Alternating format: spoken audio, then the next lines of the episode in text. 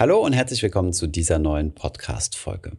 In der heutigen Folge beschäftigen wir uns mal mit dem Geschäftsmodell von Neobroker. Denn Neobroker, das sagt euch sicherlich was, ihr habt sicherlich schon mal von Trade Republic, Scalable und Co. gehört. Das sind Brokerangebote, die ein derzeit unglaublich günstiges ETF-Angebot haben. Ihr bekommt dort hunderte, teilweise sogar tausende ETF-Sparpläne kostenlos. Und da stellt man sich natürlich die Frage, wie nachhaltig ist das und wird damit Geld verdient? Damit haben wir uns in der heutigen Folge beschäftigt. Viel Spaß dabei!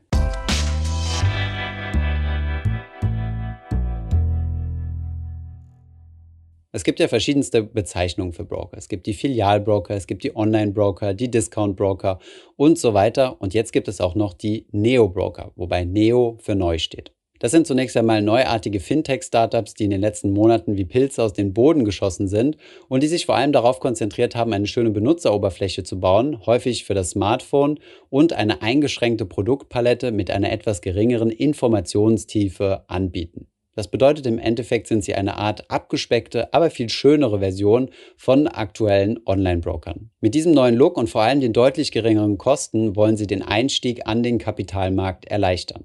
Aber ist das Ganze wirklich so schön, wie es klingt, oder gibt es da irgendwo einen Haken, den wir als Anleger bezahlen müssen? Zunächst einmal vorab, ich bin großer Fan von Neobrokern wie zum Beispiel Trade Republic oder Scalable Capital. Sie haben dafür gesorgt, dass das Produktangebot an kostenlos besparbaren ETFs extrem ausgeweitet wurde und dass der kostenlose Sparplan mittlerweile keine Marketingmaßnahme von einzelnen Brokern mehr ist, sondern mittlerweile der Standard. Von daher finde ich das Aufkommen dieser Unternehmen extrem begrüßenswert. Aber schauen wir uns mal an, wie das Geschäftsmodell funktioniert, um herausfinden zu können, ob das Ganze denn auch nachhaltig ist. Kommen wir zunächst einmal auf den ersten Wirtschaftlichkeitsfaktor, den geringen Kosten. Neobroker haben in der Regel keine eigene Banklizenz und verwahren die Wertpapiere deswegen nicht selbst, sondern haben im Hintergrund eine Depotbank, die das für sie erledigt. Sie sind im Endeffekt also nur die schöne Technologieschnittstelle zwischen uns, den Investoren und dem Finanzsystem dahinter. Dabei haben sie kein veraltetes IT-System, was nach und nach gewachsen ist und somit langsamer und deutlich teurer in der Instandhaltung geworden ist, sondern sie haben es quasi von Null an aufgebaut mit etwas weniger Funktionalitäten, dafür aber günstiger und schlanker. Viele Prozesse haben Neobroker digitalisiert und automatisiert, was bei anderen Banken noch von Sachbearbeitern erledigt wird und dementsprechend auch teurer ist. Abstriche muss man bei Neobrokern üblicherweise beim Service machen. Während bei Online-Banken wie zum Beispiel der ING oder Comdirect Hotlines zur Verfügung stehen mit großzügigen Öffnungszeiten, teilweise sogar 24 Stunden und am Wochenende, gibt es das bei den Neobrokern nicht oder in deutlich eingeschränkteren Öffnungszeiten mit viel mehr Wartezeit. Die Kommunikation findet hier eher über Mail statt. Wem also Service wichtig ist, der wird bei den Neo-Brokern Abstriche machen. Dem würde ich dann eher einen klassischen Broker wie zum Beispiel ING empfehlen. Dazu haben wir auch schon mal ein vollständiges Video gemacht. Soweit haben wir uns jetzt die Kostenseite angeschaut, die sehr gering ist. Schauen wir uns jetzt mal die Einkommensseite an. Und eine der größten Einkommensquellen von Neo-Brokern ist das sogenannte Payment for Order Flow Prinzip. Was steckt dahinter? Machen wir zunächst einmal einen Schritt zurück und schauen uns die Börsenlandschaft in Deutschland an. Hier gibt es nicht nur eine große Börse, sondern es gibt verschiedene Börsen und verschiedene auch außerbörsliche Handelsplattformen. Die größte Börse in Deutschland ist die elektronische Handelsplattform Xetra, die zur Deutschen Börse AG gehört. Aber es gibt auch noch regionale Börsen, wie zum Beispiel die Börse Stuttgart oder Handelsplattformen wie zum Beispiel Lang und Schwarz oder Tradegate. An diese Börsen- und Handelsplattformen werden eure Orders weitergereicht. Das bedeutet, wenn ihr bei einem Neo-Broker eine Kauf- oder Verkaufsorder einstellt, wird das an diese Plattform weitergereicht. Schauen wir uns zunächst einmal an, wie die Geld verdienen. Und das passiert über den sogenannten Spread oder auf Deutsch die sogenannte Geldbriefspanne. Wenn ihr euch den Aktienkurs anschaut, bekommt ihr zunächst einmal suggeriert, dass es nur einen einzigen Preis gibt. Tatsächlich gibt es aber in Wirklichkeit zwei Preise, die ihr gestellt bekommt, nämlich den sogenannten Geldkurs, das ist der niedrigere von den beiden, und den Briefkurs, das ist der höhere von den beiden. Den einen, den Geldkurs, den bekommt ihr, wenn ihr Wertpapiere verkaufen möchtet, dann bekommt ihr also den niedrigeren. Und den anderen, den Briefkurs, den höheren, den bekommt ihr, wenn ihr Wertpapiere kaufen möchtet. Diesen Unterschied, also die Spanne zwischen dem Brief und dem Geldkurs, das ist quasi der Verdienst der Börsen und Handelsplattformen. Dementsprechend stehen diese Handelsplattformen auch in Konkurrenz gegeneinander, denn sie verdienen umso mehr Geld, je größer das Handelsvolumen ist, das über ihre Plattform abgewickelt wird.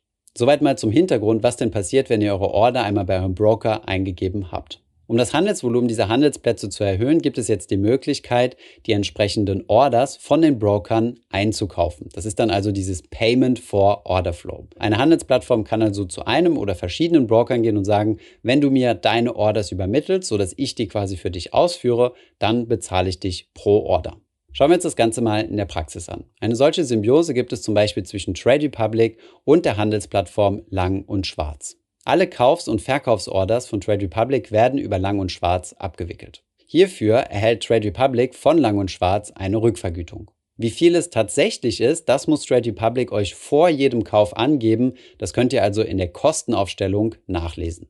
Eine solche Kostenaufstellung sieht übrigens folgendermaßen aus und hier unter Zahlung an die Bank seht ihr dann, was Trade Republic quasi verdient hat.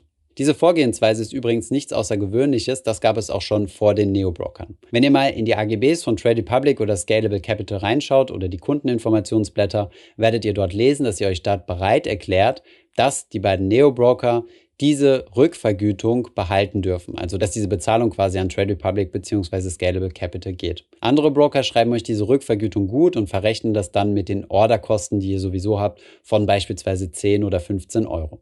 Schauen wir uns noch ein Praxisbeispiel an. Wir haben uns hier einmal einen ETF auf den MSCI World herausgesucht, den wir bei Scalable Capital kaufen möchten. Hier haben wir die Möglichkeit, die Order entweder bei Xetra auszuführen oder bei Getex. Eine Xetra-Order würde uns jetzt rund 4 Euro kosten plus die Handelsplatzgebühren. Möchten wir allerdings über Getex investieren, kostet es uns maximal 99 Cent und wenn es mehr als 250 Euro sind, ist das Ganze sogar gebührenfrei. Dementsprechend ist es auf den ersten Blick natürlich attraktiver, hier über Getex zu gehen, als über Xetra. Denn dann würden uns nicht die 4 Euro plus die Handelsplatzgebühren anfallen. Aber gibt es hier vielleicht versteckte Kosten? Nein, tatsächlich gibt es für euch hier keinen Unterschied. Der Unterschied ist lediglich in der Rückvergütung. Wie ihr hier aus dem Kleingedruckten entnehmen könnt, erhält Scalable Capital hier von Getex eine Rückvergütung. Bei der Xetra-Order wiederum wird hier nichts von einer Rückvergütung vermerkt. Von daher gibt es für euch tatsächlich keine direkten versteckten Kosten. Eine Sache, die ihr euch allerdings anschauen müsst, ist der sogenannte Spread, über den wir gesprochen haben, den Unterschied zwischen Geld und Briefkurs. Und hier kommen wir schon zum Haken, den solche Neo-Broker mit sich mitbringen. Denn was euch auf der einen Seite als Komfort und Vorteil verkauft wird, kann euch auf der anderen Seite ziemlich teuer zu stehen kommen. Wovon ich spreche, sind die sogenannten Handelszeiten. Während der üblichen Börsenhandelszeiten ist es so, dass die Spreads bei allen Handelsplattformen relativ ähnlich sind und sehr nah beieinander liegen. Das sind Tageszeiten, an denen an der Börse hohe Liquidität herrscht und somit die Spreads sehr eng sind. Das bedeutet, der Unterschied zwischen Geld- und Briefspanne reduziert. Wir haben hier einmal ein Beispiel aus einer Trade Republic Ansicht, wo wir uns hier einen Core MSCI World ETF herausgesucht haben und sehen hier Geldkurs 51 Euro und Briefkurs 51 Euro und 3 Cent. Der Spread beträgt also 3 Cent. Das ist während einem normalen Handelstag. Jetzt gibt es aber viele, die berufstätig sind und denen der Handelsstopp um 17.30 Uhr weniger gut schmeckt. Und deswegen bieten viele Handelsplattformen die Möglichkeit, bis 22 Uhr Aktien zu handeln und auch am Samstag. In diesen Zeiten herrscht aber viel, viel weniger Liquidität auf dem Markt. Wir haben hier einmal einen Screenshot an einem Samstag gemacht und sehen, wie groß der Unterschied zwischen Geld- und Briefkurs auf einmal geworden ist. Der Geldkurs liegt bei 51 Euro und 4 Cent und der Briefkurs stolze 35 Cent darüber, nämlich bei 51,39 Euro. Wenn wir uns also zurückerinnern, dass Handelsplattformen ihr Geld mit diesem Spread, also der Geldbriefspanne verdienen, wissen wir, je höher dieser ist, desto besser ist das natürlich auch für die Handelsplattform. Auf der anderen Seite kommt uns dieser Komfort, noch um 20 oder 21 Uhr handeln zu können oder am Wochenende, allerdings teuer zu stehen, denn wir kaufen unsere Aktien oder ETFs teurer. Auch das ist übrigens kein spezielles Problem von Neo-Brokern, denn auch solche Börsen wie zum Beispiel die Comdirect bieten die Möglichkeit an, beispielsweise bei Lang und Schwarz, TradeGate oder Getex auch bis 22 Uhr oder am Wochenende zu handeln. Besonders problematisch ist aber, dass diese Neo-Broker-Apps genau so aufgebaut sind, dass sie zum Handeln verleiten und das vor allem in Zeiten, wo die Spreads höher sind. Soweit also mal zum Thema Rückvergütung und Payment for Order Flow, so wie sich diese Neo-Broker finanzieren. Was kann man da als Zwischenfazit zunächst einmal mitnehmen? Naja, zunächst einmal solltet ihr innerhalb der Börsenhandelszeiten und zwar von Xetra handeln. Auch wenn ihr nicht auf Xetra selbst handelt, weil ihr zum Beispiel über Trade Republic geht, wird eure Order zwar an Lang und Schwarz weitergereicht. Lang und Schwarz muss sich auf der anderen Seite aber an solchen großen Referenzbörsen wie zum Beispiel der New York Stock Exchange oder Xetra in Frankfurt orientieren. Das bedeutet, wenn die großen Börsen geöffnet sind, gibt es viel Liquidität und die Geldbriefspannen sind sehr eng beieinander, egal auf welcher Plattform. Aus diesem Grund machen Neo-Broker besonders dann Sinn, wenn viel Treiben an der Börse herrscht. Auf der anderen Seite solltet ihr verzichten, spät abends oder am Wochenende zu handeln. Zu diesem Payment for Order Flow gibt es noch zwei weitere Einkommensströme, die Neo-Broker haben. Zunächst einmal gibt es solche Exklusivdeals wie die zum Beispiel mit den Handelsplattformen, über die wir gesprochen haben, auch mit ETF-Anbietern. Als Trade Republic das erste Mal ETFs angeboten hat, gab es nur die Produktpalette von iShares. Die gab es auch komplett kostenlos zu besparen und man konnte diese ETFs für jeweils 1 Euro Handelsgebühr kaufen oder verkaufen. Diese Exklusivität hat Trade Republic sich natürlich bezahlen lassen und hat entsprechend in der einen oder anderen Form Bezüge von BlackRock erhalten, dafür, dass sie exklusiv auf Trade Republic vertreten sind. Mittlerweile gibt es aber auch noch weitere Anbieter, die man über die Trade Republic App kaufen kann, wie zum Beispiel Luxor oder Amundi. Und auch diese werden Trade Republic in der einen oder anderen Form dafür bezahlen, hier präsent zu sein. Ähnlich sah das Ganze bei Scalable Capital aus. Am Anfang gab es auch hier eine eingeschränkte Auswahl an ETF-Anbietern, die kostenlos besparbar waren. Bei den anderen musste man bezahlen. Ein dritter für Broker sehr lukrativer Punkt sind sogenannte Bestandsprovisionen. Dieser trifft auf Neo-Broker allerdings relativ wenig zu. Bestandsprovisionen sind Provisionen, die aktive Fonds den Brokern zukommen lassen, wo diese Fonds gelagert sind. Vielleicht ist euch schon mal aufgefallen, wenn ihr auf die Webseite von beispielsweise Comdirect oder Consorsbank geht, dass euch dort aktive Fonds angeboten werden. Aktive Fonds, das wissen langjährige Zuschauer unseres Kanals, haben in der Regel eine deutlich höhere jährliche Kostenquote als ETFs. Ein großer Teil dieser Kosten, nicht selten bis zu 50 Prozent, wird jedes Jahr an die Depotbanken ausgeschüttet, um diese zu motivieren, dass der Bestand weiter gehalten bleibt, also dass die Kunden möglichst bei diesen Fonds dabei bleiben. Diese Bestandsprovisionen sind ein sehr lukratives Geschäft, treffen auf die Neo-Broker allerdings eher weniger zu, da es hier nur selten aktiv gemanagte Fonds zu kaufen gibt. Kommen wir also mal zur Zusammenfassung, wie der Neo-Broker hier Geld verdient und was das für uns bedeutet. Halten wir zunächst einmal fest, dass Neo-Broker, wie übrigens alle Broker, umso mehr Geld verdienen, je mehr gehandelt wird. Das bedeutet, an langfristigen passiven Investoren sind solche Broker tendenziell eher weniger interessiert. Erik Potzowait, einer der Gründer von Scalable Capital, hat auch im Handelsblatt-Podcast gesagt, dass es üblich ist, dass bei Brokern 5% der Kunden rund 80% des gesamten Handelsvolumens ausmachen. Das sind also entsprechend die Heavy Trader, also diejenigen, die sehr, sehr viel kaufen und verkaufen. Von diesen Leuten sollten wir den Hut ziehen, denn sie subventionieren sozusagen die Brokerlandschaft, sodass wir unsere kostenlosen ETF-Sparpläne haben können. Aus dem Fakt, dass besonders viel Handel auch besonders viel Umsatz für einen Broker bedeutet, sollten wir aber auch ableiten, dass wir uns deswegen nicht unbedingt zum Handeln verleiten sollten, auch wenn wir Aktien mittlerweile als Flatrate haben können und so viel hin und her handeln können, ohne dass hier zusätzliche Kosten entstehen. Nur weil die Transaktionsgebühren niedrig oder null sind, bedeutet das nicht, dass auf einmal Trading attraktiv ist.